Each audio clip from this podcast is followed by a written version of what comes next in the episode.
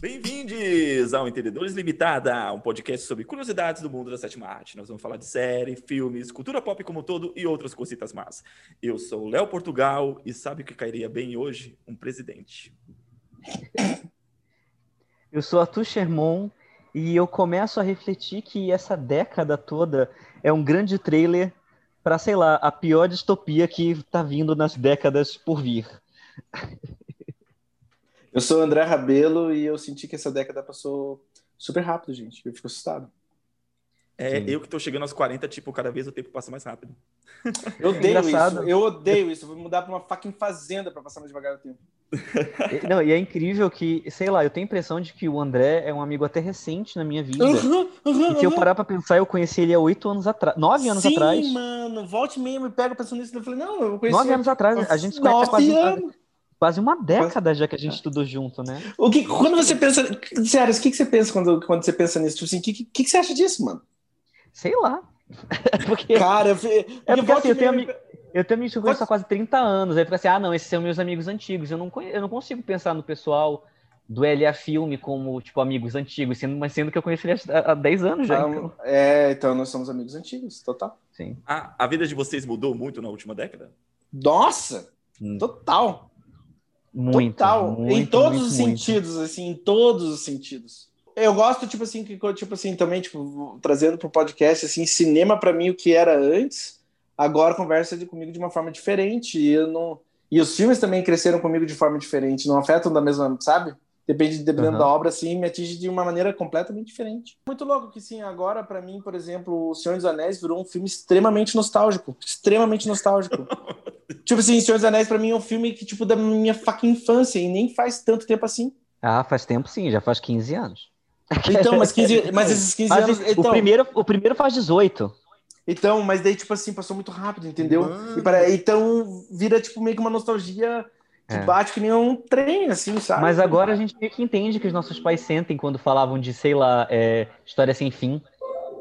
Uhum. É, volta, para o, volta para o futuro. Exato, exato. Agora eu tô me dando conta que Matrix faz parte da infância de vocês. Exato. Matrix eu não era mais nem virgem. Nossa, Matrix fez parte da minha infância também. Eu me vesti é. de Neo, eu me vesti de Neo. Nossa, mano. Não, eu tinha 10 anos quando eu vi pela primeira vez e eu não, eu não fazia ideia do que estava acontecendo na tela. Eu ficava, gente, que filme doido. É. Caraca, Matrix eu tinha 18 anos. Então, para quem, pra quem, pra quem tá ouvindo essa digressão nostálgica, esses três velhos senhores digredindo sobre o tempo, sobre infância, sobre nostalgia, é porque o tema de hoje do nosso podcast é sobre a década que acabou de acabar, a década de. Acabou de acabar, não, acabou há um ano já, né? A década de 2010. E vamos deixar uma coisa clara, né? Tem toda essa discussão sobre ah, a década começa em um, no, no, ano 1, 2011, 2010.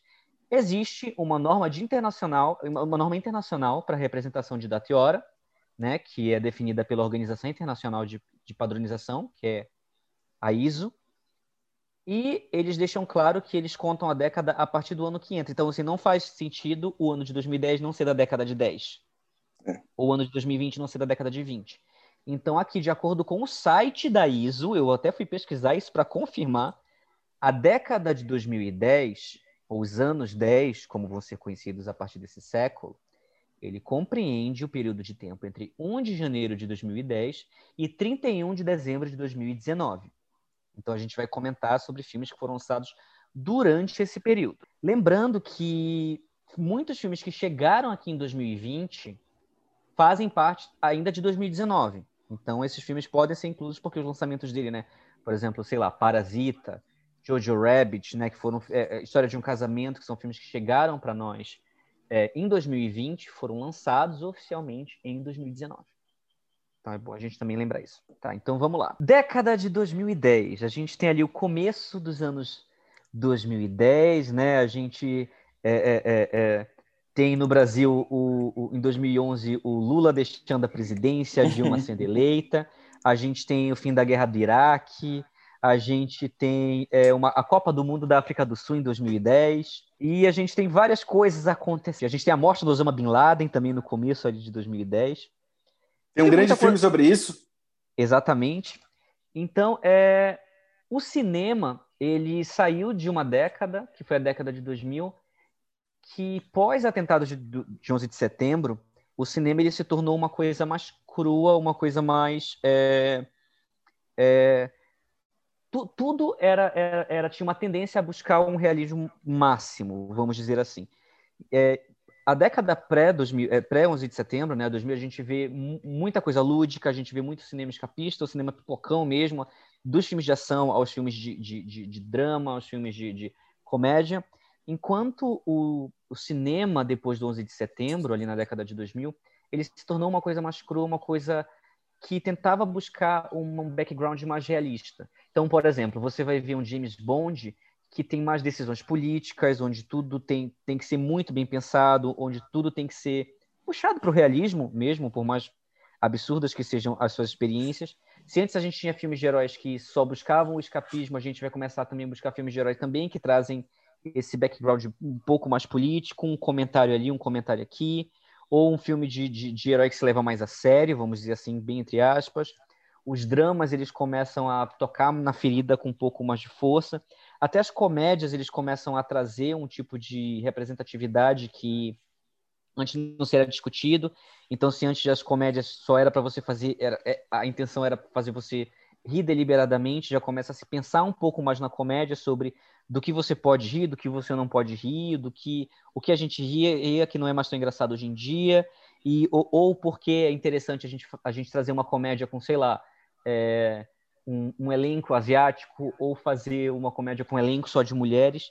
Isso começa a se intensificar após 11 de setembro, né? Toda essa, essa, discussão política dentro da arte se intensifica. E 2010 começa a a ser uma continuação disso com mais potência. Até porque todo o debate sobre representatividade ganha muita força.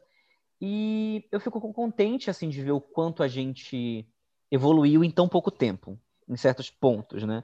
Se a gente reclama que o mundo tá uma bosta, que a gente, sei lá, a gente tá, o mundo deu errado, é interessante a gente olhar para trás e ver que em, num espaço muito curto de uma década a gente evoluiu muitas coisas em relação a alguns temas. Não sei se vocês têm essa impressão, se vocês têm essa, essa, essa percepção do tipo, caramba, há oito anos atrás não dava para fazer um filme assim porque o filme de comédia era, sei lá, X. Tipo assim, há oito anos atrás essa piada era aceitável. O público aceitava esse tipo de.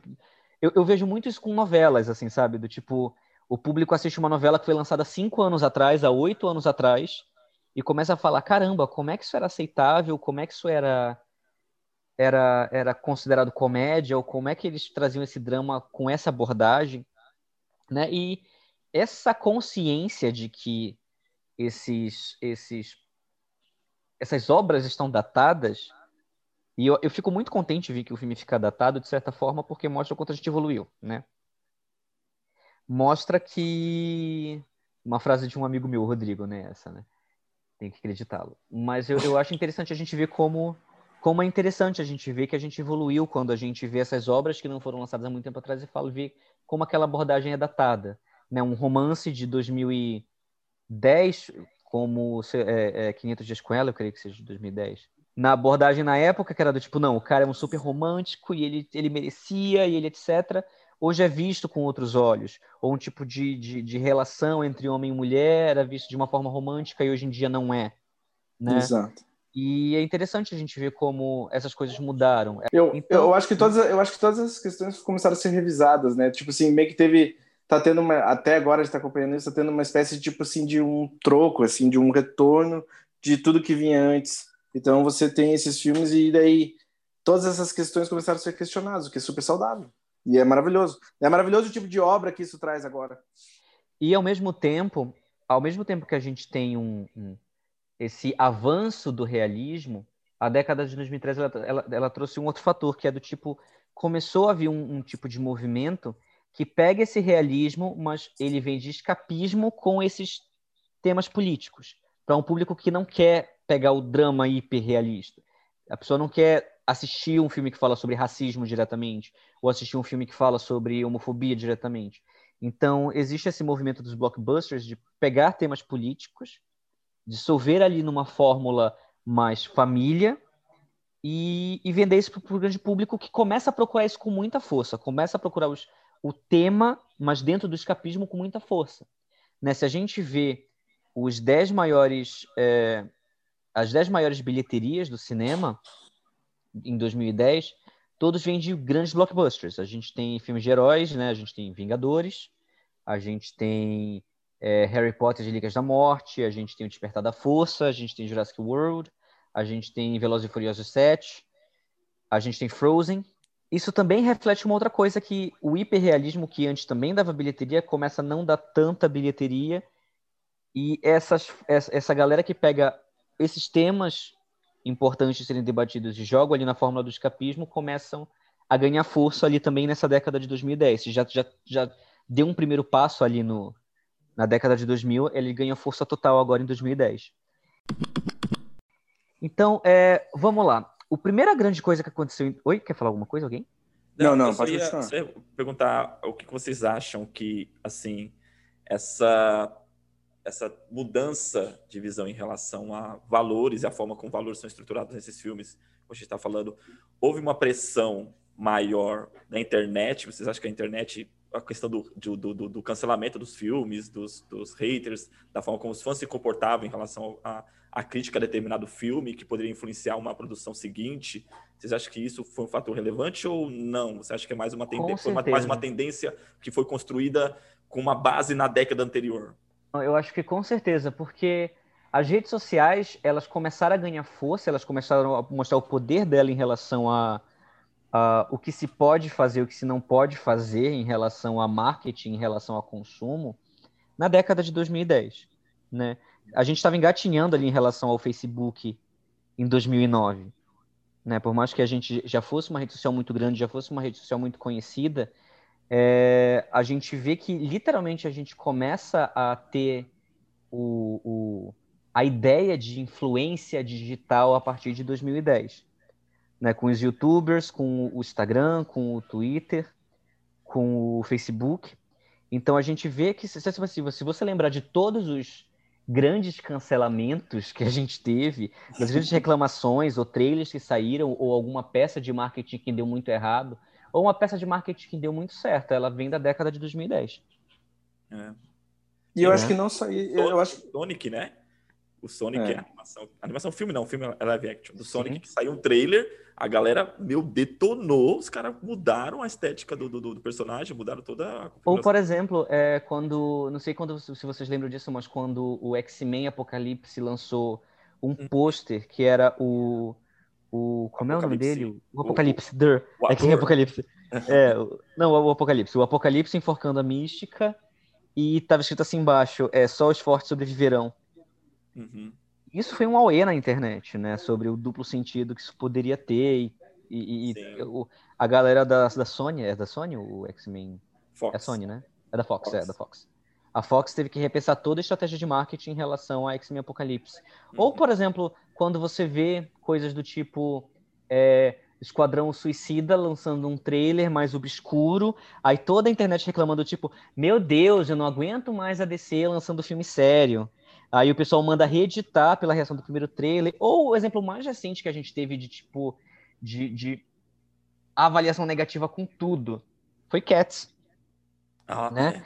É. Cats, quando lançou o trailer, todo mundo já estava com 500 pedras na mão, pronto para detonar o filme. O filme teve que ser repensado, refeito, relançado. Tipo, quando o filme foi, o filme ficou pronto sete horas antes do lançamento né? Porque mandaram para a sala de volta. E não valeu o esforço, né? Porque não, não, não valeu.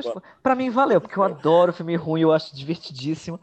Mas realmente o filme, o filme é uma bomba. Tem filmes é ruins que são tão ruins, tão ruins, tão ruins que eles dão a volta e ficam bons. Mas Cats não é um deles. Cats é ruim. Ai, para mim super Mas... é, eu dou muita risada. Eu dou muita risada. Mas a internet, a internet trouxe também esse, esse poder da, da, da, da, de sugestão, de, de, de, eu poder dar minha opinião a qualquer hora, seja lá qual, qual, qual seja essa opinião, né? Uhum. Então, é, é, a gente vai entrar um pouquinho mais nisso. Eu quero falar de uma coisa muito específica, né? Que me chateou no fim dessa década. Me chateou, estou chateado, quero desabafar. Hashtag chateado. Mas vamos lá. Em 2010, a gente tem uma coisa muito interessante que aconteceu, e foi um, um trending né, no, no, na década de 2010, que as premiações não como, lógico o Oscar ele é um parâmetro de premiação muito grande né? É a premiação mais popular vamos dizer assim. E ele trouxe uma, uma modificação de início que foi antes a categoria eram eram cinco eram cinco indicados a melhor filme. E o Oscar mudou essa essa essa essa essa regra depois que The Dark Knight não foi indicado a melhor filme. Todo mundo realmente esperava que The Dark Knight fosse indicado a melhor filme aquele ano. Houve uma pressão da crítica, Dark Knight acabou não sendo. E a pressão foi tanta que a academia mudou uma regra de, de sei lá, décadas em relação a que filmes, mas também porque eles queriam que a academia começasse a reconhecer filmes mais comerciais. Então, a primeira tendência que eu quero falar é sobre é, as modificações. A gente teve essa modificação, depois a gente teve modificação de pessoas dentro da academia sendo convidadas é, para aumentar a representatividade dentro da academia. Então a gente teve é, atores e diretores e profissionais do cinema latinos e negros sendo convidados para participar para votar na academia. E por último a gente tem essa essa regra que foi mudada recentemente que a gente falou no outro podcast, né? A, a mudança da, da, das regras do Oscar. E isso foi uma coisa que a gente viu em vários lugares, né? Em relação a, a Cannes, não sei quem lembra, mas a a, a, existia uma regra em Cannes que todas as mulheres que tinham que passar pelo tapete vermelho, elas tinham que usar salto alto. Caraca. E a Kristen Stewart fez questão de ir descalça. Ela falou que ela não ia usar salto alto, então ela ia, ela tirou o sapato, passou descalça pelo tapete vermelho e, e tacou foda-se.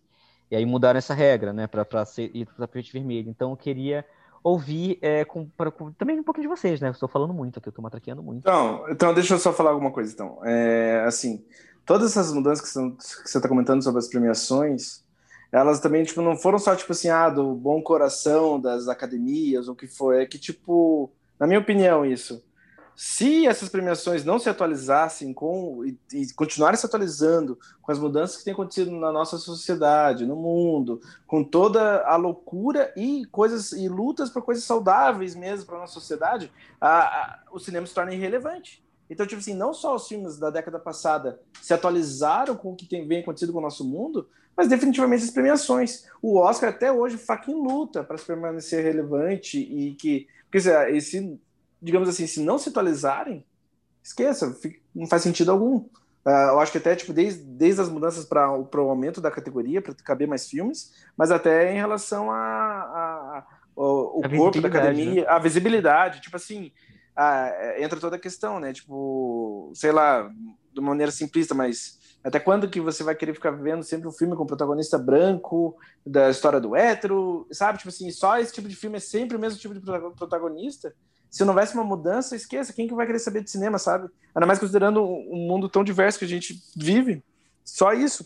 Eu acho que não é só não é só tipo assim, ah, olha como nós somos bonzinhos. É só porque não se torna a, a própria arte se torna irrelevante. Não, porque assim, essa, essa mudança a gente nunca sabe, né? Tipo, é aquela mesma história, não, de onde vem? É quem vem primeiro, o ovo ou a galinha?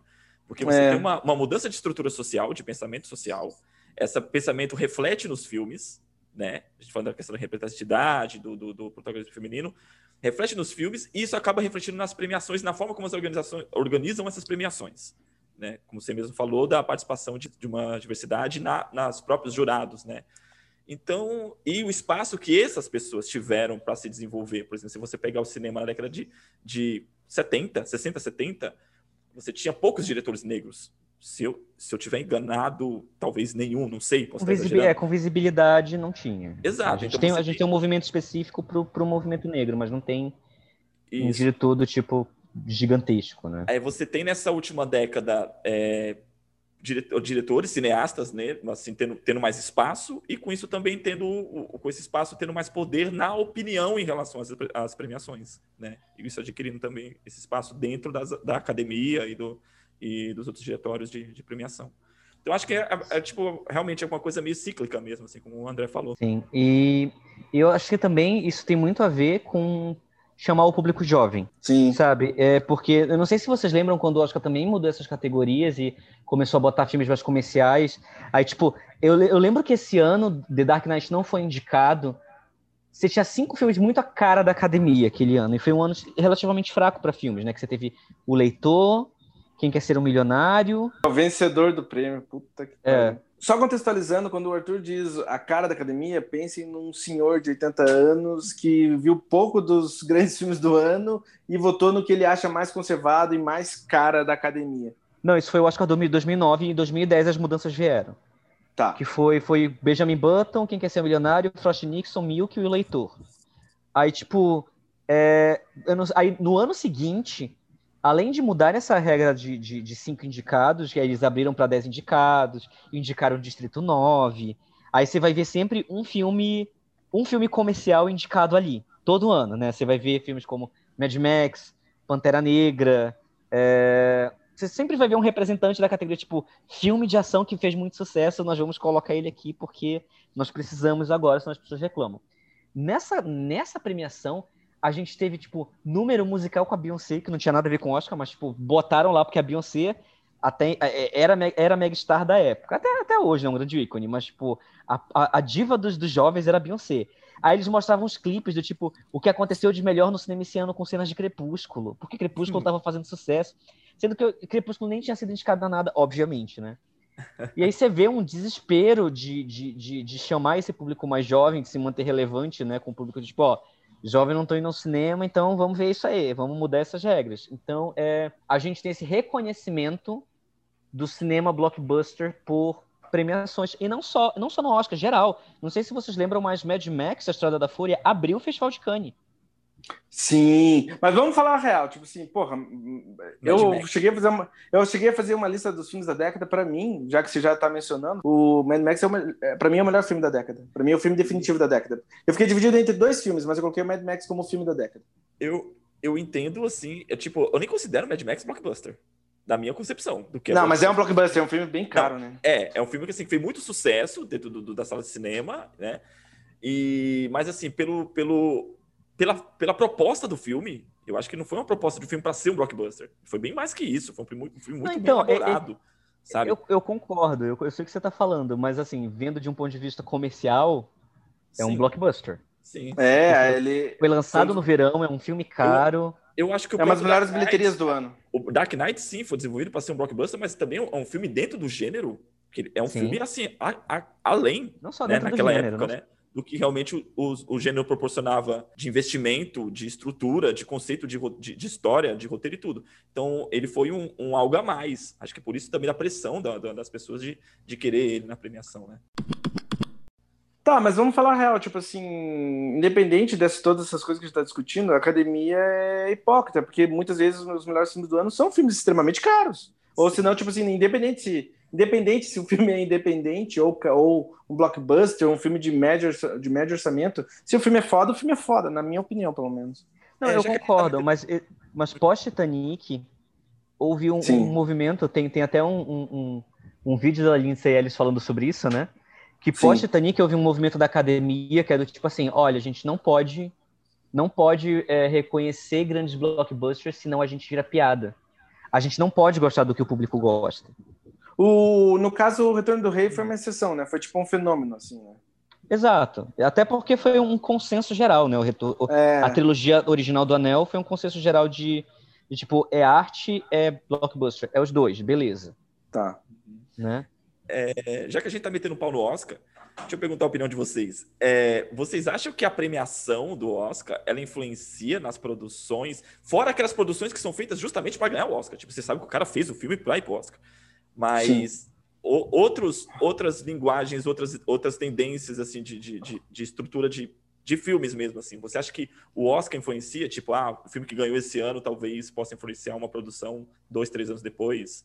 Não para ganhar o Oscar, mas assim, mas como tendência de Eu acho que é inevitável, porque, assim, digamos assim, um filme como. Independente dos valores artísticos do Moonlight, que eu acho uma das, uma das obras definitivas da década também. É Sim. impossível um filme daquele não influenciar, artisticamente falando, e questão também tipo, tipo, de preocupações com estética, o que quer que seja no futuro, com, digamos assim, filmes do mesmo orçamento, ou filmes que estão sendo produzidos. Não tem como não conversar sobre, sabe? Uhum. Sim. Então, é, então, digamos assim. Mas, mas acho sim. que mas, mas você acha que assim, essa relevância que você citou, vou dar um exemplo do Moonlight, realmente eu concordo com você. Mas você acha que essa relevância vem por ele ter ganhado o Oscar?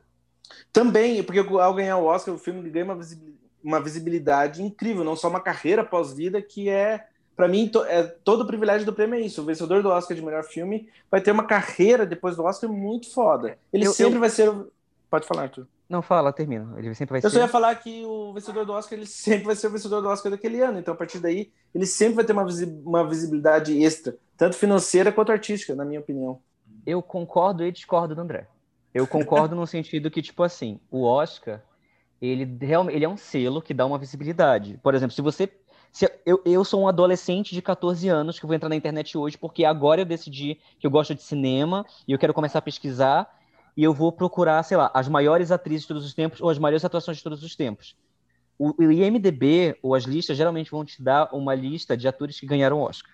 Uhum. Tipo assim, eu tô fazendo isso agora e eu tô vendo que isso acontece, entendeu? Uhum. Então, é, geralmente quando você vai pesquisar, ou, por exemplo, melhor filme de cada ano, é, é, ah, eu quero procurar porque eu quero ver melhor, tipo, quero ver do cinema de, dos anos 30 até hoje. Então, eu, eu, agora eu vou dedicar. Eu tenho um amigo que faz isso. Tipo, não, vou, vou, dedicar esse mês a ver os melhores filmes da década de 40. E aí, o que, que ele, ele basicamente vê? É, filmes que ganharam Oscar, filmes que ganharam festivais. Porque é a referência, né? O selo. É, é, é para você fazer história, você tem que estar documentado. E você é documentado a partir do momento que você ganha um selo em que você é citado em alguma coisa. E dentro disso, o festival, um festival, um, um, um festival com 400 filmes, vai ser muito difícil você docu ser documentado se você não sair premiado, não é? É difícil documentar dessa forma. Então eu acho que o Oscar ele dá um selo nesse sentido.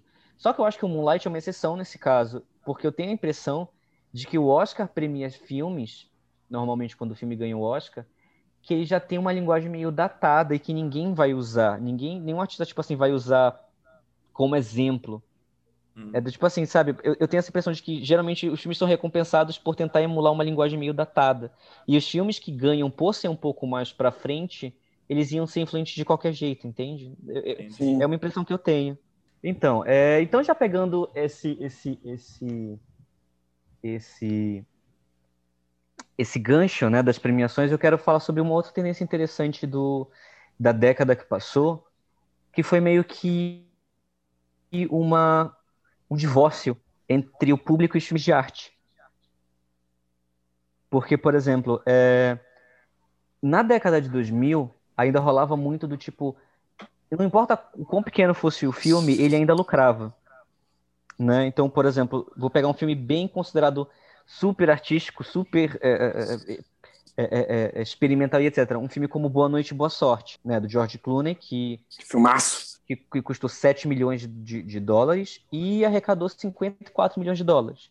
Sim. E todo ano você tinha filmes que desse tipo no top 10 de maiores bilheterias do ano. Por exemplo, é, no ano de 2000, você tem Gladiador, Erin Brockovich e ah, não lembro qual é o outro filme, mas, tipo assim, é um filme nessa linha entre os top 10 maiores bilheterias do ano. Ou, por exemplo, você pega um filme como Menina de Ouro, do Clint Eastwood, que é um filme, é um drama um pouco mais lento, cara do Oscar, etc., né?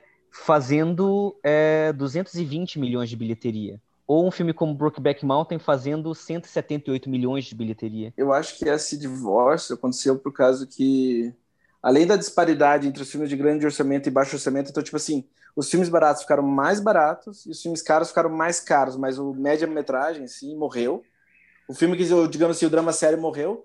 E eu acho que talvez o advento da, o advento da fase de ouro da TV, das grandes séries, das grandes dramas de comédia, sim, a, a explosão da qualidade da TV no, na, na última década também tem sua parcialidade de culpa ou responsabilidade sobre isso ter acontecido. E tem a, também a ascensão do streaming, né? Do serviço de streaming, que facilitou também esse processo da relação à bilheteria, né? Afetou a questão da bilheteria, né? É, mas vocês não acham que, por exemplo, assim, é, a, gente, a gente nunca teve tantos filmes alcançando a marca de um bilhão de dólares como na década de 2010. Uhum, sim. Mas, obviamente, todas essas grandes bilheterias vieram de grandes block blockbusters. Então, se criou-se uma tendência do tipo que todo filme de arte vai ser prejuízo, todo filme blockbuster vai lucrar muito. Não, e, e agora aí, filme. Mas essa coisa do tipo você vê um filme como Juno ser lançado e fazer 300 milhões de, de, de dólares. É. Tipo, existem filmes como Get Out, existem filmes como Nós, mas esses são exceção. É, é muito você não vê mais tipo filme original é, ou, ou um, um, drama entrando nos 10 nos 10 maiores bilheterias do ano. Houve literalmente uma separação. Vocês não acham também que teve uma coisa a ver com do tipo é, essa tendência do realismo pós ano 2000 chegou a um ponto no espectador que o espectador solta aquela famosa frase do tipo, ah, eu não quero ver desgraça. Se eu vou no cinema, Sim. é para me divertir, é escapismo, cinema para mim é, é, é escapismo, é diversão, não se é para ver desgraça, eu ligo o jornal. Sim. É, eu acho que teve essa, essa leitura mesmo. Eu acho que tem poucos diretores, daí tipo, diminuiu muito o número de diretores que conseguem trabalhar em alto escalão com histórias sérias. Tipo o Denis Villeneuve. Que daí ele, ele ainda consegue fazer filmes de arte, mas que ainda são para grande público, assim. Eu acho que todos os filmes dele deram grana, tirando... Talvez o filme que deu menos grana comparado com o orçamento foi o Blade Runner, que é uma obra-prima. Blade Runner tá fadado a não dar dinheiro, pelo jeito. Mas é uma obra-prima. Eu acho que as pessoas pararam, sim, eu concordo com você. Eu acho que as pessoas pararam de buscar se iluminar de alguma forma no cinema tanto assim, se dividir. Ou eu vou para me divertir, a galera que vai ou só para divertir, e tem outra galera que vai para se inspirar. Mas virou meio que essa essa divisão aconteceu, sim, eu acho. Até porque os filmes de arte que estão nos canais de streaming não são necessariamente assistidos ou são rapidamente esquecidos. E só a galera que tipo que é realmente da área ou da arte ou que tá em, encara cinema de uma forma mais séria, continua a pensar sobre. Sei lá, tô pensando no Roma aqui. Sim. Quem que conversa ou pensa sobre Roma, que é um filme tipo. Putz, é um grande filme, e é um filme de arte, mas não é necessariamente. Não é todo mundo que viu. E porque, por exemplo, eu tava vendo aqui, né, que no ano de 2005, Menina de Ouro, Johnny e June e o Aviador entraram nas, nas 15 maiores bilheterias do ano. É, é muito triste, porque quando você E pensa você, se e você tivesse. não vai mais ver isso acontecendo. Não, não, não vai. Então, com essa separação, né, do, do grande do público com os filmes de arte, que também refletiu um pouco nas premiações em si, né, é, sobre a forma como se deveria premiar e etc. É, vem as grandes franquias, que foram, foi talvez a grande tendência cinematográfica da década passada, né? A gente Só tem que só um momento, só um momento, só antes. Tipo assim, mas você não acha que mesmo assim a TV, a qualidade dos dramas da TV, das histórias da TV, não teve esse papel também nessa divisão? Eu acho que teve, mas se você parar pra pensar, tu não acha que, que houve uma migração desse, desse- de- desses profissionais? Eu acho que Porque dos por- profissionais, do talento, do público, porque, tipo, é muito louco. Pra mim, é muito louco ver, tipo, uma série com um orçamento de filme, tipo, Mandalorian da vida, tá ligado? Tipo, Mandalorian tem Sim. uma qualidade de cinema. Ou, ou, por É exemplo, assim, bizarro. Você para pra pensar do tipo assim, uma atriz como a Nicole Kidman Sim, Consegui- trabalhou pra consegui- caralho. trabalhou muito pra TV e é do tipo assim, ela falou assim, não, não me interessa porque, sei lá, ah, o cinema não tá, não tá me oferecendo papéis legais, vou pra TV, porque a TV começou a oferecer papéis legais, então, tipo, teve essa migração. Ou do tipo, os roteiristas falarem do tipo, não tenho liberdade criativa pra fazer isso no cinema, vou fazer isso na TV. É, Você não- consegue o- ver, você consegue ver, tipo assim, ó, sei lá, é, Moneyball deu dinheiro? Moneyball deu grana? Porque eu, eu acho que com certeza o que aconteceu foi, tipo assim, teve filmes sérios, fodas, não deu grana, deles falaram assim, ah, vamos parar de fazer. Só não vamos fazer mais. Não, mas acho Só que foi meio assim. que isso começou a acontecer, né? Sim. É, e como É. você estava falando antes, daí teve, tipo, o, tipo, foi o grande surgimento e, domina e dominação total das grandes fucking franquias. Não deu com lucro. fucking, com fucking velozes. Ah, então Moneyball não deu lucro. Que é Não um deu lucro. grande filme, numa, tipo, em outra década seria uma grande bilheteria, um puta filme com grandes atores. Daí, como você estava falando, vem o surgimento das fucking Das grandes grandes franquias, franquias, né? Então a gente como Velozes e Furiosos 10. A gente tem Velozes e Furiosos, a gente tem o MCU, a gente tem é, o universo compartilhado da, da DC, a gente tem é, o Hobbit, a gente tem Harry Potter, a gente tem derivados de tudo que é tipo, a gente tem é, Transformers. Uhum. Também. E como, como isso literalmente virou uma marca, né? Porque, cara, independente da qualidade, e a gente tem exemplos de excelentes filmes e filmes ruins em qualquer uma dessas franquias, e vai alcançar a marca dos 800 milhões fácil, né? Sim. E, e Eu é acho. como- Eu, e é como louco teve- que essas coisas dá, dá a volta também, porque, por exemplo, assim, você tem um cara como o diretor de Best of No Nation, Sim, o Kerry Sim. Fukunaga. Kai Funaga, ele vai dirigir o próximo 007. Sim. Sabe? Então, assim, você vê o cara fez um trabalho que realmente The Best No Nation não é um filme que sairia no cinema, mas o cara, ele também dirigiu a primeira temporada de True Detective, não foi? Foi. Então, o cara ganha um espaço através de outra mídia que dá, ganha uma certa relevância e o cara vai acaba parando no blockbuster. É, essa foi a estratégia maior da Marvel nos últimos 10 anos, né? Eles contratam diretores bem baratos para dirigir os filmes deles, para ter controle criativo total do filme. Mas você acha que o Kerry Fukunaga não vai dirigir um bom 007? Não, eu acho que o Kerry Fukunaga vai dirigir um ótimo 007, até porque o 007 tem meio que a regra, tipo, um bom, um ruim, e agora tá na hora do bom. então, eu acho que o No Time to Die lá, como é que vai ficar em português? Sem tempo, irmão. Sem tempo de mo- 007, Sem sem tempo. tempo, irmão. Sem, Sem tempo, tempo, irmão. irmão. Sem tempo, irmão, vai ser foda pra caralho. Vai ser 007, sem tempo, irmão. Sem tempo, ó. Vai ser foda. Eu também acho, eu também acho que vai ser, porque justamente por causa do trabalho do, do, do cara, né?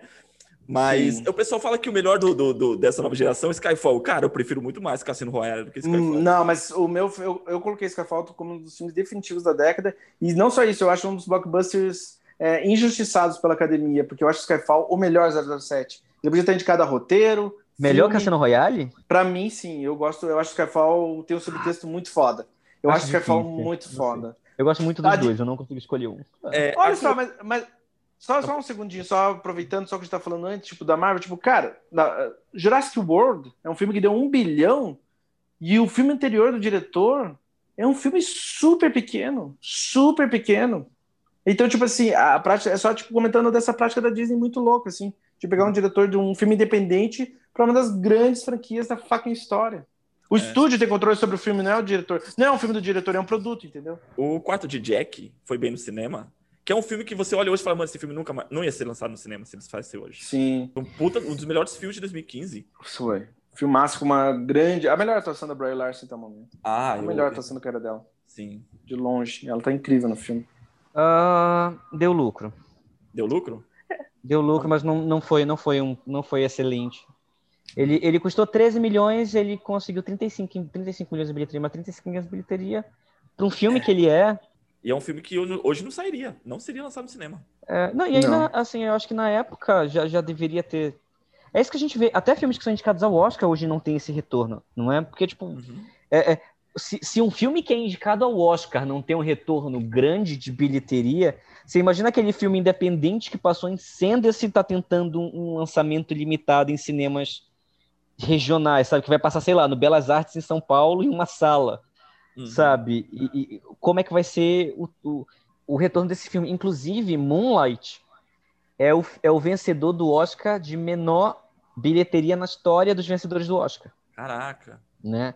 É a menor bilheteria na história do Oscar. É que também ele, ele foi um dos primeiros que entrou naquela tendência de sair no cinema e depois ir pro, direto pro streaming, né? Eu lembro que eu assisti na Uhum. Netflix. E foi logo em seguida do Você Oscar. Ele acho que levou uns quatro meses depois de ser premiado, acho que foi Netflix. Será que foi mais? Foi ele, foi o Lion e teve mais um. Que, tipo, saiu do cinema, já caiu pro streaming, já, tinha, já tava sendo anunciado no streaming, então nem fui no cinema. Eu esperei e assisti no, no Netflix. É muito louco o poder dos canais de streaming nos na última década, porque, por exemplo, grandes obras que você vai saber com a, a visibilidade que teve, porque ninguém tem acesso de verdade a isso sobre os canais de streaming. Mas sei lá, o irlandês não existiria. O irlandês não existiria se não fosse Netflix. Não mesmo. E, exato. E aí, é, dentro disso, desse, desse- dessa separação, tem uma outra tendência que é a diminuição dos filmes de médio orçamento, como o André já citou, né? É, os filmes que, que lucram, que não são de grandes franquias que lucram, são filmes de baixo orçamento. Então, por exemplo, se você pega um filme como La La Land, que custou, que, que, que arrecadou meio bilhão em bilheterias, ele custou 30 milhões. Filme barato pra caramba. É. Ou, ou, sei lá, um filme como Estrelas Além do Tempo, né? Que também foi um filme que arrecadou pra caramba e tem uma questão de de representatividade aí que eu vou falar um pouquinho mais pra frente, né, nesse nosso podcast. Mas foi um filme que arrecadou pra caramba. Ele custou é, 25 milhões e arrecadou 240 milhões na bilheteria, mas ainda assim ele custou 25 milhões. Então você não vê mais o risco constante que se tinha de criar histórias originais e dar, sei lá, 100 milhões e 200 milhões para você fazer um filme original, né? Você não vê o tipo assim um, um novo Jurassic Park. Você não vê um filme como sei lá, Senhor Senhora Smith hoje em dia, né? Um filme de 100 milhões com duas grandes estrelas, com lançamento amplo nos cinemas, com divulgação ampla para tudo que é lado. Ser lançados não tem mais filme assim exatamente. E quando tem, geralmente flopa. Não sei o que acontece. Lógico, tem filme ruim, né? Tipo, é, é, é, John Carter ou Artemis Fowl, que foi recente, né? Que foi dois fracassos gigantescos da Disney. Ou Uma Fenda no Tempo, né? Mas aí John é- Carter é um filme. Mas John Carter é um filme injustiçado, é um filme muito bom. Né, não. É sim, Eu nossa, tem vi, grandes cenas. E a trilha do Michael Gia- Gia- Gia- Giacchino é tipo digna de prêmios. Cara, eu não consegui passar do primeiro arco do filme. Ah, porque você é chato, mas o filme é foda. parei, parei falei, não, não aguento isso aqui. O filme é injustiçado, vou mandar um vídeo ensaio sobre o John Carter. Pior que Prince of Persia. Você é tá pior que Prince of Persia. Você é pior que Prince of Persia. Outra tendência que, que, criou, que, que cresceu muito, acima de tudo, no, no, nos anos 2015 para cá, foi a questão de representatividade, não só na frente das câmeras, como atrás das câmeras também. Né? A questão de se exigir mais roteiristas mulheres, é, negros e homossexuais, etc. É uma luta por isso, para que isso acontecesse. Né? É, e é muito. E não, eu, eu, não, eu não vou negar, é muito gostoso você ver assim quando essas pessoas são premiadas. Puxa, é uma delícia, cara. Sim. Não só premiadas, é você vê quando essas pessoas têm uma voz para para literalmente contar essas suas histórias. Eu tô, eu tô vendo, eu tô agora fazendo meio, meio que minha maratona da, da, da, temporada de premiações, né? Desse Sim. ano. Os melhores filmes desse ano são dirigidos por mulheres, né? Você tem Nomadland, você tem First Cow, você tem Promising Young Woman, você tem, tipo assim, os melhores filmes dessa temporada são dirigidos por mulheres. Então é bacana a gente ver é, essa essa, essa oportunidade acontecendo, de finalmente essa galera poder mostrar. Eu lembro que, é, é, é, sei lá, um tempo atrás, isso não se debatia. Eu lembro que quando a Catherine Bigelow ganhou o Oscar dela no começo do, do, do, dos anos 2010, ela foi a primeira mulher a ganhar um Oscar de, de melhor diretor, todo mundo comentava, ah, ela é a primeira mulher, mas ninguém entendia exatamente o peso daquilo. E hoje em dia, existe um peso, existe, existe uma pressão do público, né, para essa representatividade. É, para que se tenham roteiristas mulheres, diretores mulheres e, e, e, e negros e de, de, outras minorias sendo representadas. A gente vê uma mobilização muito grande da comunidade asiática nos últimos anos, crescendo em Hollywood, né? Sim. E trazendo filmes como é, Crazy Rich Asians, né? Que acho que ficou Podres de Ricos em português. Filmes como A Despedida, como Minari, que é um dos, dos favoritos também ao Oscar desse ano, né? A gente vê essa mobilização dessas vozes surgindo, tipo, não, vamos botar essa galera para dirigir, vamos botar essa galera para roteirizar, vamos trazer as histórias dessas galeras, né? É, a gente vai ver não só essas mulheres né, dirigindo mais filmes, mas elas subiram no palco para receber premiações. Tá faltando também, mas é, acho que é a tendência para os próximos anos. Né, esse reconhecimento não só da academia, mas de outras também, outras premiações. É, foi, foi histórico, né? O Oscar So White. Agora é muito nojento quando você tem, tipo, cinco indicados e todos são brancos, assim. Nunca, agora toda vez, não é, toda vez é discutido, não é esquecido assim. E sempre quando, quando, quando quebram a estrutura, assim, né? É muito marcante. Eu lembro de. Vocês eram novinhos, do, do Roberto Benini, da Vida é Bela. Quando ele subiu para receber, ele falou, cara, tipo, todo só americano. E o cara, o único, o único Mas pausa, ali. mas pausa aí. Cara, ele não merecia aquele Oscar de melhor ator. Nossa, ele não merecia aquele Oscar de melhor ator. Desculpa. Edward Norton, por uma história americana. Quem mais estava naquele ano, Arthur? Ian McKellen por Deuses e Monstros. Ah, segura, ah, e a vida bela é zoado, porque, tipo assim. Não. eu, eu, eu, eu gostei de, tipo assim, ele, tipo, ele era o único, o único estrangeiro ali. Ele parecia realmente assim, puta, o cara é o único europeu ali, mas tudo americano, tudo americano. É, ele, e ele era também o primeiro negador do Holocausto, porque ele fingia pro filho que não estava existindo, não estava acontecendo, louco. o primeiro negacionista. Boa! Melhor. Olha. Eu odeio esse filme. Odeio. Muito bom. Caraca, O cara, se fez de, o cara se fez de palhaço pro filho, todo mundo morrendo, coisa louca. Não, e outra coisa a gente vê isso se, se definindo, isso vindo com muita força na categoria de melhor direção, né? Porque acho que há cinco Sim. anos um diretor americano não ganha o Oscar de melhor diretor. A gente tem Inharito, Quaron, Inharito, é. Quaron e o, o, o Bong Joon-ho agora. Teve a dominação dos mexicanos na década passada, Sim. porque são grandes diretores. Tipo assim, é muito louco, porque tem. A, é, eu penso muito nisso, volte meia. Tem a trindade sagrada dos anos 70, que é o Scorsese, digamos assim, Coppola e Spielberg. E daí você tem essa trindade sagrada de novo, daí no Inarito, no Del Toro e no Quaron. É, é, repetiu, assim, sabe, de uma maneira muito foda. Isso não, exato. E daí, tipo, se a gente parar para pensar, desde 2000 e. Caraca! Desde 2010 não se tem um diretor americano ganhando. Do, ó, mas aí, 2000, mas aí 2011. Entra naquela, entra naquela, palhaçada que a gente já mencionou aqui algumas vezes, né? Tipo assim, ah, ele ganha como melhor diretor, mas o filme, melhor filme não ganha. Sim, aconteceu algumas vezes. É. Então, 2000, na assim. verdade, a gente teve. A gente, na verdade, desde 2016, a gente tem duas exceções nessa década. Hum. Mas, ó, se a gente parar pra pensar, é, o Tom Hooper ganhou em 2010 mas aí a gente finge que nunca aconteceu.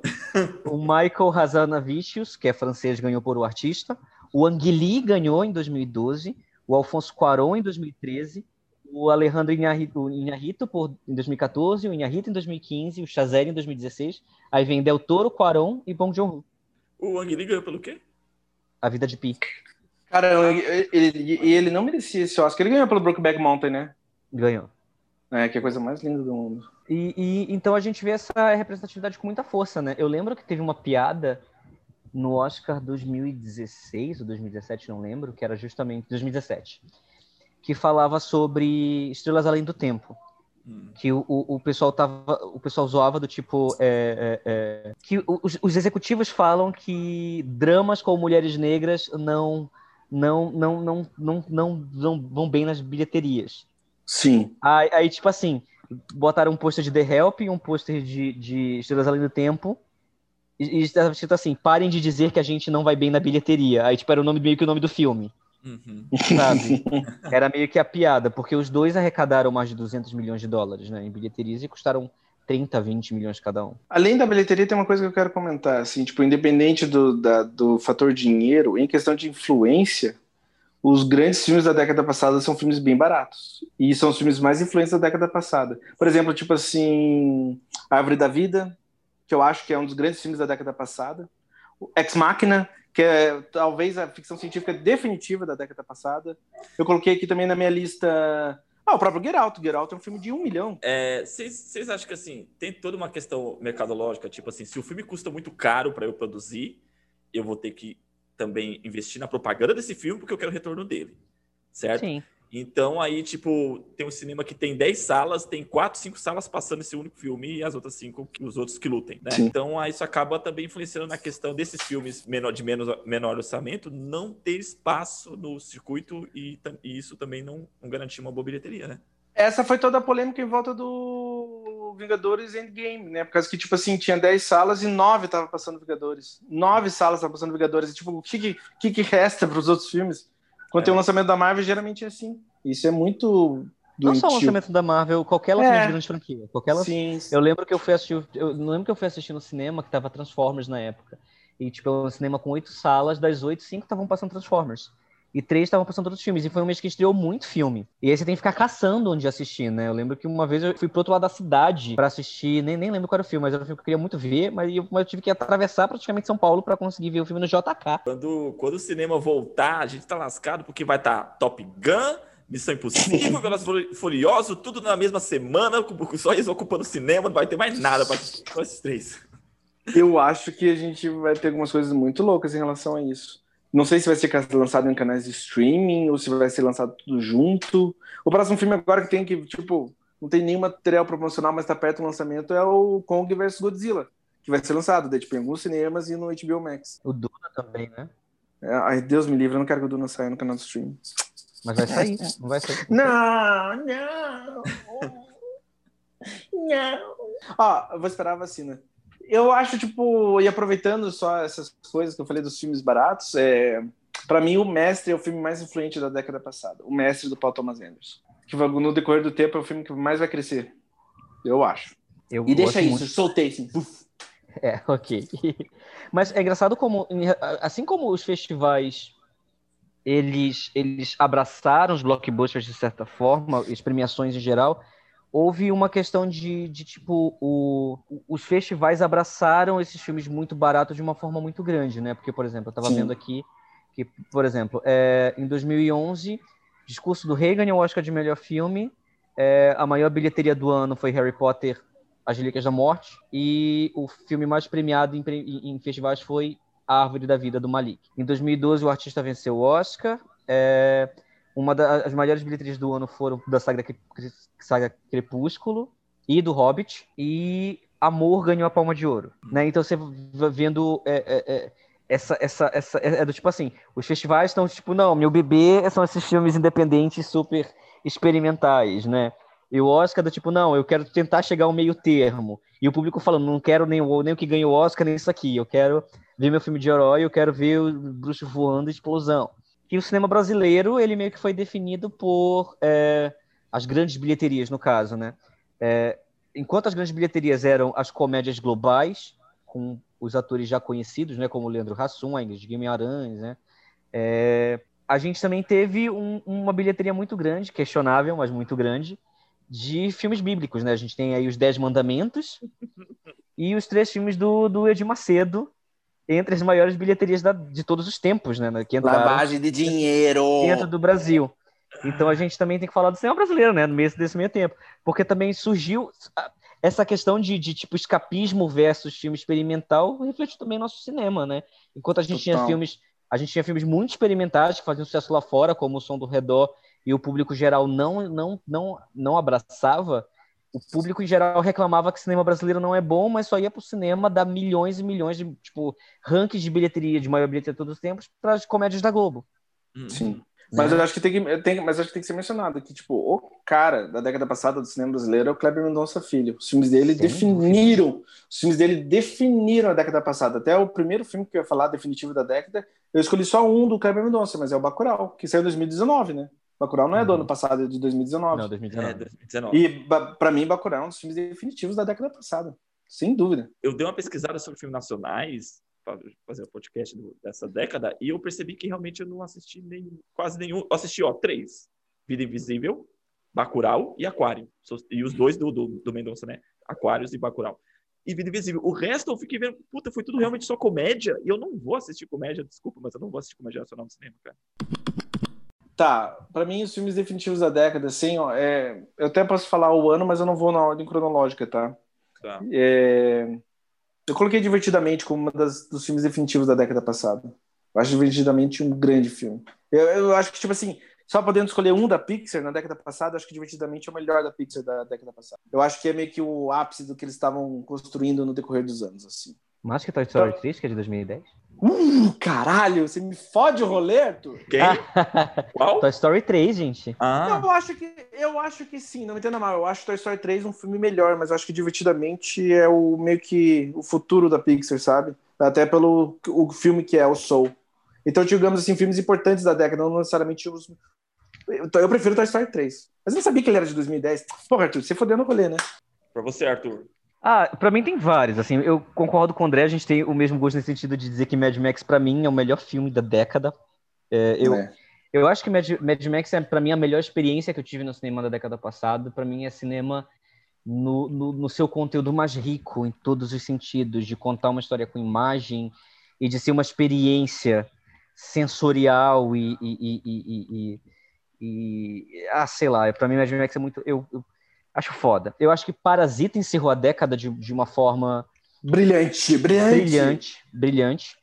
É, para mim é um dos melhores filmes, se não o melhor. Se eu falo que Mad Max é o, é o meu filme favorito da, da década passada, para mim parece que é o melhor filme da década passada. É, eu acho que um filme que foi muito poderoso em relação à experiência sensorial no cinema, e abriu a década e foi muito bom em no sentido de também de criar um novo tipo de do que se é terror, é Cisne Negro, uhum. né?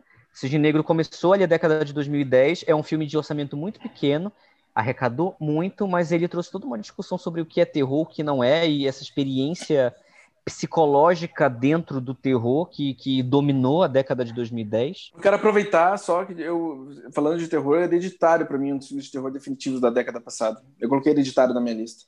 É, entre outros filmes que eu coloquei aqui, eu botei A Chegada, do Denis Villeneuve, porque eu acho que foi um, um, dos, um dos, poucos diretores que ele conseguiu é, mesclar, como o André também já falou, né? Conseguiu mesclar é, o, o, tamanho de um blockbuster com uma experiência um pouco mais artística e bonita de se assistir. E ele conseguiu chegar a esse meio termo, ele foi um dos poucos diretores que conseguiu chegar a esse meio termo, ele conseguiu com A Chegada. Concordo com o André, eu cito O Mestre, muito. Eu acho que Amor é um filme muito importante também da década passada. Para mim, outros filmes que definiram muito a década passada, eu quero citar aqui Missão Madrinha de Casamento, que foi um filme Sim. que meio que ditou como seria a comédia em 2010. Uhum. E também trouxe muita questão do tipo, como seria essa comédia se a gente tirasse todos os homens brancos, padrões, etc., e a gente botar, sei lá, mulheres ou, ou outra galera para protagonizar essa, essas comédias e The Big Short, né, a grande aposta, que também definiu uma nova, um novo tipo de sátira. Uhum. A gente vê muitos filmes que chupam da fórmula de A Grande Aposta para fazer alguma sátira, para contar alguma história, né? Tanto tanto na TV quanto no cinema, né? A gente vê esse tipo de, de influência do A Grande Aposta. Eu pô, fala dos meus filmes? Porque eu tava revoltado aqui com o Roberto Benini. Hã? Eu quero falar dos meus filmes. Eu quero, dos primeiro, eu quero primeiro discordar de uma coisa de vocês. É, Tá, pode discordar. Divertidamente é muito bom, mas a mai- melhor animação dessa década, né, que a gente tá falando, década de 10, é o Your Name. Não, não, não, não, mas assim, não me entenda mal. Eu disse, tipo assim, da É Pixar, a só do estúdio animação. Pixar. Hã? Ah, e- Não, não mas interessa. tem os filmes. Não, mas não é, é né? a Tem os maior da- animação. Cara, é incrível. Eu acho, meu, Eu- muito profunda a forma como, como é tratado o tema, a toda aquela estrutura em relação, tipo, a premissa da- do filme é, é metade do filme, né? A ação Sim. começa mesmo assim, da metade pra frente, quando você pensa que o filme é sobre uma coisa, quando você vai ver é outra. A estrutura de, de, de, de desenho mesmo, né? Parece, é um 2D, mas tem uma, umas certas profundidades em relação, por exemplo, à questão do céu, que parece um. Lembra um pouco o 3D, assim. É sensacional, cara. Eu me apaixonei por aquele desenho. Uma leve, só tipo, leve spoiler, mas na boa, é Your Name é o melhor filme de troca de corpo de todos os tempos, velho. É, é, exatamente. Mas, cara, aquilo, nossa, cara. É o melhor. velho. É o melhor do gênero, do subgênero a de troca de corpo. assim, ah, é um, eu- é um se eu fosse você. Não, aí o filme vai pra outro Dois. patamar, velho. Nossa, é, é muito bom. Vai lá, André, fala os seus filmes. Depois eu falo os meus. Quem vai falar? Eu Arthur? tenho Tá. pra falar, eu tenho pra falar. Fala, mano. Eu quero dizer que a década abriu com um dos filmes mais influentes, né? A década abriu muito bem, né? Mas a década abriu com um dos filmes mais influentes que foi a rede social. Sim. E foi um filme até meio que profético, né, sobre a nossa geração como um todo, né, em como, como lidava com a amizade e essa geração louca por criar algum tipo de, de alcance, né? Ah, eu botei meu nome em tal lugar, eu sou o criador de tal coisa. E que no fim deixou todas as relações de lado para tal, né? Os millennials em geral. Então eu acho que a década, a década abriu muito bem com a rede social. E se a gente parar pra pensar que a década abriu com a rede social, Cisne Negro, A Origem, né, Uhum. que é outro grande blockbuster que consegue misturar é, é, direção de classe com blockbuster, né? É, Toy Story 3, a gente abriu a década de 2010 lindamente. Tá, eu quero só mencionar alguns filmes, alguns eu vou fazer alguns comentários e outros eu só vou falar o nome. É, eu acho que Prisoners, Os Suspeitos, do Denis Villeneuve, para mim é um dos filmes lista. definitivos. É, eu acho um dos filmes definitivos da, da geração, mas assim, eu colocaria, porra, três filmes do Denis Villeneuve, mas eu só escolhi um. E eu coloquei o Prisoners porque eu acho que ele, tipo assim, é o. Ele é um exercício de gênero, de certa maneira. É o, De- é o Denis Villeneuve usando um gênero conhecido que é o tipo thriller policial para trabalhar sensibilidades e fazer o tipo de cinema que ele faz. E é o que acaba e é o tipo de trabalho que ele acaba repetindo em todos os outros filmes que ele faz. Depois, desde o Sicário até Blade Runner, que ele usa um gênero, mas de certa maneira tem uma certa subversão dentro do gênero e é meio que e é um filme dele, é um filme de autor, assim, é muito foda. Então, Prisoners é, de 2013, Árvore da Vida de 2011. Eu queria falar também que um dos filmes definitivos da década passada e um dos mais importantes eu acho que é o Ex Machina. Ex Machina é um filme de certa maneira pequeno, é, é a ficção científica mais influente para mim da década passada. E é muito louco, né? Porque tipo assim, o orçamento é pequeno, mas ele ganhou o Oscar de efeitos visuais, que é maravilhoso, porque mereceu. Eu acho que era até no ano de Vingadores, se der bobeira. E pá, foi mesmo. E é, então assim, e é muito louco, daí você vê, tipo, também o Alex Garland, um um dos grandes diretores da década passada, e você vê, tipo, o surgimento dele explosivo, assim, no cinema como diretor. Um dos meus filmes prediletos da década passada, que eu choro e grito para todas as pessoas que eu amo verem, e, e elas não fazem isso, é Inside Llewyn Davis, dos irmãos Coen. Eu acho uma obra-prima não reconhecida da Ah, década passada. Eu, é um filme de difícil de achar, mas no momento ele tá no MUBI. E, cara, pra mim é. para mim é um dos melhores filmes que eu vi na minha vida. Eu, e daí também, para colocar vários filmes dos irmãos Coen, eu escolhi Inside Living Davis. É meu filme preferido deles da década passada. Eu coloquei um do Tarantino, que é Era uma Vez em Hollywood. e é uma escolha polêmica, porque não é todo mundo que gosta. Mas eu acho que, tipo assim, dentro das sensibilidades do Tarantino, é o filme que mais. É o filme mais pessoal que ele fez na carreira dele. Então, escolhi Então- Vez em Hollywood. Oi? Que que, alguém? Eu escutei um grito? O que aconteceu? Nada, não, não, não falei nada. Outro filme da minha lista da década passada é o Interstellar, do, do Nolan. Eu acho que o Interstellar é o que mais. Sério? é, sério. Qual que é? Sério? Origem, de- da, da- origem da década passada? É, 2010. É. Ah, eu não sabia, gente. Então tá, Origem. A Origem é, pra mim, é um filme. da- Interestelar. Não, mas eu acho Interstellar foda, cara. Mas eu vou escolher, tá bom, eu escolhi Origem. Eu acho um dos filmes mais reassistíveis de todos os tempos. Outro filme da década passada para mim que eu acho muito foda é o Espião que Sabia Demais, Tinker Tailor Taylor Spy. Eu acho que tipo é uma grande obra, não necessariamente reconhecida da década passada, e para mim um dos trabalhos favoritos do Gary Oldman. É um filme brilhante de espionagem, independente de gênero, é um filme brilhante. E você vê tipo assim, todo mundo que saiu do e eu acho também um dos mais influentes que todo mundo que saiu do Espião que Sabia Demais teve uma carreira meio que muito grande depois do filme, assim, desde o Benedict Cumberbatch até o diretor de fotografia, que é o Hoyt von Hoytema, eu acho que é uma coisa assim o nome dele. Todos, todos os membros do filme, tipo, tirando o diretor, tiveram uma carreira brilhante depois do filme. É, filme da minha lista da década passada, O Irlandês. Eu fiquei muito tentado a colocar o Lobo de Wall Street, mas eu acho que o Irlandês é, encapsula mais a, digamos assim, as preocupações e obsessões do Martin Scorsese da década passada. Então você tem desde uma tipo uma limpeza de estilo, que o irlandês não é necessariamente um filme que tem vários cortes e vários movimentos de câmeras, não, ele tem uma certa ele é meio quase zen como o Silêncio também é. E talvez seja o melhor filme que ele dirigiu da década passada. E é uma obra-prima na minha opinião. É, eu só quero acrescentar uns três filmes nessa. Eu, concordo com vocês, os filmes que vocês citaram realmente são os melhores mesmo, mas Extraordinário, de 2017, eu acrescentaria. Pera, do menino? Da década. É, do menino? A gente, a gente já citou aqui o quarto de Jack, né? Você falou, André?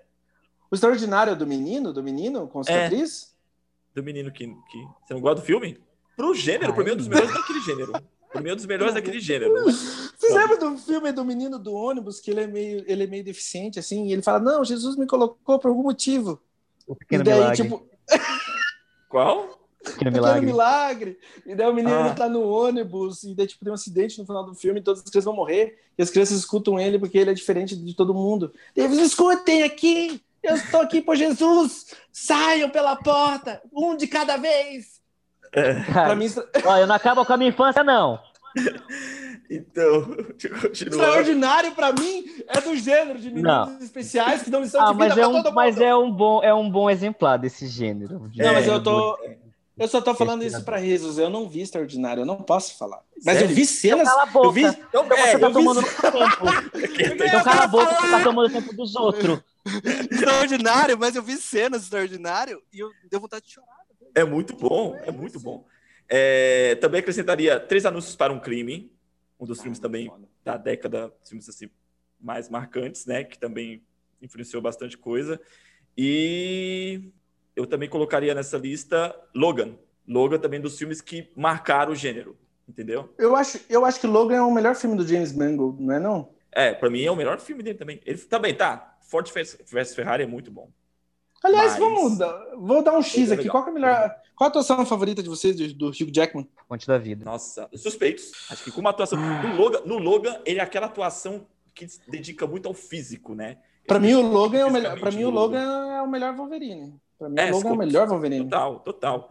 Ele se dedicou muito fisicamente. Eu vi uma entrevista dele na época, que ele, quando ele veio aqui para o Brasil para fazer a divulgação, que, por exemplo, o Logan tinha aquela questão do, do, do, do cansaço nos ossos, né? Era um, era um cara que sentia dor o tempo todo ele colocou pedras dentro do sapato. Atuar, ele atuava com pedras dentro do sapato para dar mais, mais veracidade ao desconforto do personagem. Bom, funcionou. Exato. Então, para mim, assim, é uma das atuações dele assim mais marcantes por, justamente por essa questão do, do, do, do físico, né?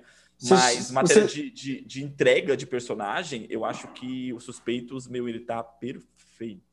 Vocês chegaram a ver uma educação dele desse, desse ano? Do ano passado? Não. Cara, ele tá realmente incrível. Ele tá, tem uma atuação digna de Oscar. Eu acho ele muito foda, ele é subestimado. Eu não gosto dos Miseráveis, mas eu acho ele maravilhoso nos Miseráveis. Ele tá maravilhoso nos Miseráveis. Eu não gosto dos Miseráveis também. Cara, eu, eu, acho que ele tá. Eu gostava da atuação dele. Aí eu vi um vídeo essa semana sobre performance musical que me fez mudar completamente. Tudo que eu já achava sobre Miseráveis só potencializou. Então. Sim. É. E aí. Mas voltando pra década desse ano, uma coisa que eu quero citar hum. são os filmes do Sean Baker. É, Tangerine é um filme extremamente importante, não só porque foi um filme independente rodado com iPhone, com elenco todo trans, que teve as primeiras trans em grandes premiações, eu acho um filme extremamente importante de citar, como o Projeto Flórida, né? São dois grandes filmes da década passada, dirigidos pelo Tim Baker. Total é... digno de dimensão, porra. E dentro dessa questão de representatividade, a gente teve muitos filmes muito importantes na década passada, como Moonlight, que já foi citado inúmeras vezes aqui, né? Além, de, além de ser um grande filme, não é só do tipo, ah, é porque é filme LGBT, então é importante ver. É lógico que tem sua importância, né? Como a gente falou várias vezes aqui. É, uma coisa pode ser importante e de vez em quando não ter, não ter qualidade. E acontece, tudo bem, né? É, mas Moonlight consegue fazer isso no seu ápice. Outro filme que eu acho muito importante citar da década passada é Selma, da Ava DuVernay, dirigido pela Ava DuVernay, que fala sobre Martin Luther King. Gente, quem, então, não vamos... assistiu, quem não assistiu um desses filmes, assista qualquer um desses filmes que a gente falou, que vale a pena. É, alguns são, tipo, meu, mais que obrigatórios assistir. Sim, então, já com canetinha e papel na mão aí, por favor, anote, assista. Agora a gente vai, tipo, a gente vai estrear um novo quadro no nosso podcast, que é o Sugestões da Semana. Não tem jingle, então eu faço. É. é, teve uma, uma amiga do trabalho que ela veio para mim e falou assim: ela viu o vídeo, o vídeo que a gente que eu divulguei né, na, pasta do, na página do Instagram, e ela marcou no vídeo assim, mas mandou no meu direct. Falou assim: ó, me sugere filmes é, semelhantes à, à melhor trilogia que eu assisti na minha vida, que foi Corpo Fechado, Fragmentado e Vidro. Eu falei, Tá, a gente não vai entrar no, vou entrar no mérito do gosto dela, tudo bem. Beijo, Aline. Mas... Fala, amiga, assista outras trilogias, porque se essa é, é a melhor... Tá precisando assistir mais trilogias. Mas assim, eu falei, tá, beleza. Aí eu indiquei os outros filmes, Nad Shyamalan, e indiquei filmes do, que é, tipo, tem essa questão do plot e tal, tipo, qual Ilha do Medo, e outros do gênero assim. Hum. Mas é, o pessoal me busca muito nesse sentido. A gente virou a barra de pesquisa do Google. O pessoal me para eu... para pedir sugestão de filme. Gente, eu adoro. Se quiserem me adicionar no Instagram, eu só mandar direct, eu vou responder. Eu adoro dúvida de cinema, adoro. Tipo, ah, tem filme disso? Tem, eu vou achar. Tem que pesquise, eu acho. Geralmente eu faço assim, eu pergunto, me diga, me, me fala três filmes que você gosta e por que você gosta desses filmes. Aí eu consigo te indicar algum que você vai curtir, assim, entendeu? Qualquer desculpa para poder falar de cinema, eu vou adorar. Pode me mandar qualquer mensagem. Beleza. É, eu acho engraçado, né, que as pessoas chegam no, no, no, no direct e elas falam Ai, desculpa te incomodar, mas eu queria saber sua opinião sobre esse filme. Fala, amiga, eu não incomodo, peraí. Pior que vira textão, né? A gente começa a falar. É. Adoro. Mas vamos lá, sugestões da semana. O que vimos recentemente que nós vamos. É, eu vi uma coisa, achei muito bacana. Eu assisti na, na noite de Natal o filme dirigido e estreado pelo George Clooney na Netflix. Céu da Meia-Noite. É muito bom. O filme é, eu achei o filme muito bonito. E é engraçado que o filme é de 2019, o filme é produção de 2019. Mas, meu, o filme fala de isolamento, fala de uma doença, né, que está na Terra, é, a doença matando as pessoas pelo ar, de isolamento, de comunicação e de respeito, e de, de não só respeito, mas preocupação ao outro. Tipo, tudo que a gente tá precisando no momento. E o filme é de 2019. Falei, caraca, mano, um filme, tipo, premonição, assim, do, do, da, da situação. Caiu no momento certo, assim. É um filme muito bacana, eu gostei muito, assim, a, a George Clooney tá muito bem no filme. E é um filme simples, mas assim, na questão de narrativa, mas meus efeitos, né, que custa é, o filme tem participação no espaço e tal, tem, um, tem uns efeitos visuais assim muito bacana. E se passa no Ártico também, boa parte do filme, né? Eu acho só foda do George Clooney que tipo assim, os melhores filmes dele, eu não posso falar por esse último, mas os melhores filmes dele, os mais interessantes em questões de de estética mesmo, são os dois primeiros filmes dele que é o, são os primeiros, que é o Boa Noite, Boa Sorte e Confissões de um Assassino. Confissões de um. Qual é o nome, mano, do filme? Confissões de um Assassino? Confissões de Assassino. É, Confissões de Assassino, cara, que são incríveis, grandes filmes. E daí, tipo, dele migrou pra, sei lá, filmes. Ele perdeu. Os, os outros filmes dele não são tão interessantes visualmente falando, visualmente falando mesmo. É curioso, assim, sempre penso. Também na Netflix, a terceira temporada de Cobra Kai, sensacional. Ah, não sei se você assistiu. é louco, né? A galera adora Cobra Kai, eu não vi nada ainda. Cara, ficou muito bacana a terceira temporada. E o pessoal, e o engraçado agora ver a molecada comentando, né? Tipo assim, tipo, meu, saiu uma notícia hoje dizendo que o pessoal começou a pesquisar no Google sobre karatê, sobre aulas de karatê nesses últimos meses por causa do, do, do, por causa do Cobra Kai. Né? E eu tava conversando com uma galera hoje falando assim, meu, na quando saiu na década de 80, né, final dos anos 80 que eu assisti na, na sessão da tarde, eu intimava as pessoas fazendo o movimento da garça, assim, era a minha forma de intimar, intimidar as pessoas, né? Agora, com Cobra Kai, a minha, minha intimidação é fazer quatro! Johnny Lawrence ensinando a gente aí a intimidar as pessoas. Eu vou assistir. Eu tô me enrolando para assistir, mas acho que eu vou assistir Cobra Kai. Dois filmes que eu vi essa semana que eu gostei bastante foi o Soul da Pixar. Eu gostei muito do Soul, Soul. mesmo. Eu achei Soul muito bom, muito bom. Eu achei um, um filme muito bom. E, obviamente, né, chorei pra caralho vendo o filme. E o outro que eu vi é um filme chamado Long. É, deixa eu até ver aqui. É um filme chinês O nome dele é Long, Long Day's Journey. Long Day's Journey. Ah. Long Day's Journey into the Night. É muito louco. Esse filme, tipo assim, a primeira hora você tem uma. Tem uma série de cenas que são, tipo, contadas de uma certa maneira, mas a segunda hora do filme é um plano de sequência. Eu quero assistir. O segunda, a segunda hora inteira do filme é um plano de sequência. E eu achei um filme assim. É um filme surreal, maravilhoso, sobre mil coisas, mas uma, das, uma dessas mil coisas que toca muito forte no filme é sobre coisas que de anos atrás que não necessariamente que você carrega pela vida, assim. Então acho que o filme é muito sobre isso. Hum. Deixando. Ah, eu... Porque é um, filme, é um filme surreal, sabe? Então é difícil dar uma descrição, porque a descrição prática do filme é tipo assim: um cara que tá tentando encontrar uma mulher dele lá do passado. Só que, nossa, a maneira como as cenas são não só atuadas, mas dirigidas e por aí vai, é bem, bem peculiar, assim. Eu, meu, eu assisti na, na, na, na Netflix também, nossa, só deu Netflix final de ano, o Piece of Woman, e, cara, eu tive que pausar o filme para parar de chorar.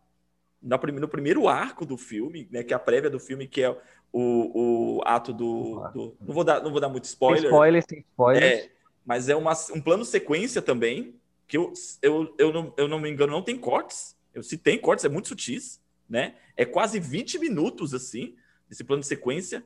E é uma situação que vai criando uma tensão e vai aumentando a tensão ali e tem uma, uma questão de proximidade com, com na, a câmera mesmo, assim, aproximando dos, dos personagens. Cara, só sei que depois daquilo ali, daquela, daquela situação, quando a, a premissa do filme, eu tive que pausar para parar de chorar. Meu, é, sabe? Eu não quero contar sobre o filme, porque tem muita coisa que você vai saber se você assistir o trailer sobre o que o filme se trata né? Mas assim, acho que é uma experiência muito bacana você também assistir o filme sem saber de nada. Eu acho que vai para um outro para um outro nível de emoção assim. E meu, e, no, e ainda tem um outro plano de sequência no final do filme também, no meio, do meio para o final. Eu não, eu não caí de amores pelo filme. É um filme bom, eu acho um filme bom, mas a Vanessa Kirby e a Ellen Burstyn, uhum. as duas estão fenomenais no filme. Fenomenais. Torço muito pela indicação das duas. Eu tenho duas indicações a fazer. Uma é porque estreou na Netflix Power Ranger, morfagem. a segunda temporada de Morfagem Feroz de Power Rangers estreou, então assiste. é, não, tô zoando. Não, eu tô assistindo, mas eu tô zoando, mas eu tô falando sério. não, vamos lá. As minhas duas indicações. A primeira é uma série, da, é uma série que estreou na Netflix, é uma série de 2019, mas a segunda temporada estreou agora na Netflix, que é Pose, Segunda temporada de Pose está agora na Netflix. Para quem não conhece, é uma série sobre a cultura dos bailes na década de 80 e 90, na cultura gay, de, gay e trans de Nova York. O elenco é todo composto por atrizes trans negras e tudo mais. É uma série incrivelmente boa. Ela tem suas falhas, tem, mas ao mesmo tempo vê. Ela tem seus clichês, digamos assim, mas ao mesmo tempo vê esses clichês do ponto de vista de pessoas tão diferentes já enriquece a experiência. Então, a primeira série que eu tenho a, a, a indicar para todo mundo é Pose, assistam Pose na Netflix. E a minha segunda indicação é um filme que está na Amazon Prime, que é The Assistant. Não tem nome em português. Ah! Seria, seria assistente, mas é The Assistant que é protagonizado pela Julia Gardner, de Ozark, The Americans. Maravilhosa, grande Sim, atriz. É grande atriz. Ah, então, é sobre uma estagiária que começa a trabalhar num escritório de cinema, e aí ela começa a ver como funciona a questão de abusos dentro dessa indústria. Então, o filme tem um, um, viés muito poderoso do Me Too, é, debate a questão do abuso de uma forma muito delicada, muito bem, assim, é, o, o, diálogo é muito bem construído, o diálogo do filme. Tem uma atuação fenomenal da Julia Garner, que infelizmente não não tá com tanta força para as premiações, simplesmente porque a Amazon não separou dinheiro para fazer campanha para ela. Mas tem uma atuação incrível dela, ela foi citada em muitas listas assim de melhores atuações do ano, né? E então minhas duas indicações são essas: The Assistant na Amazon Prime e Pose na Netflix. É, de coisas ruins que você assistiu nas últimas semanas? Tem alguma coisa para assim? Não, gente, não assista isso. Eu vi Mulher Maravilha. Mentira, Nossa. eu não vi. Mas, eu não vi, eu tô brincando. Eu tô brincando. Que filme ruim!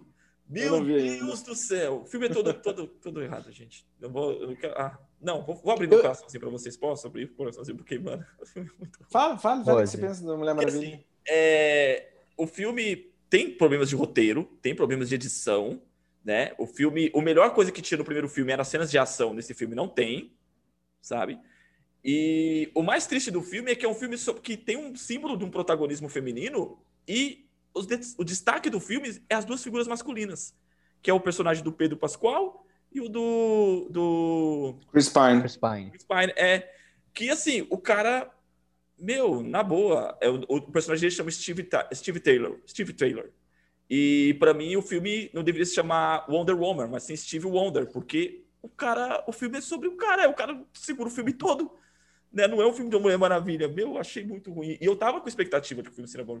Quem pensa que fala, nossa, hater da, da, filmes da DC. Não, eu gostaria que o filme fosse muito bom, mas não é. O filme é muito, muito ruim. Ter dos filmes da DC, sim.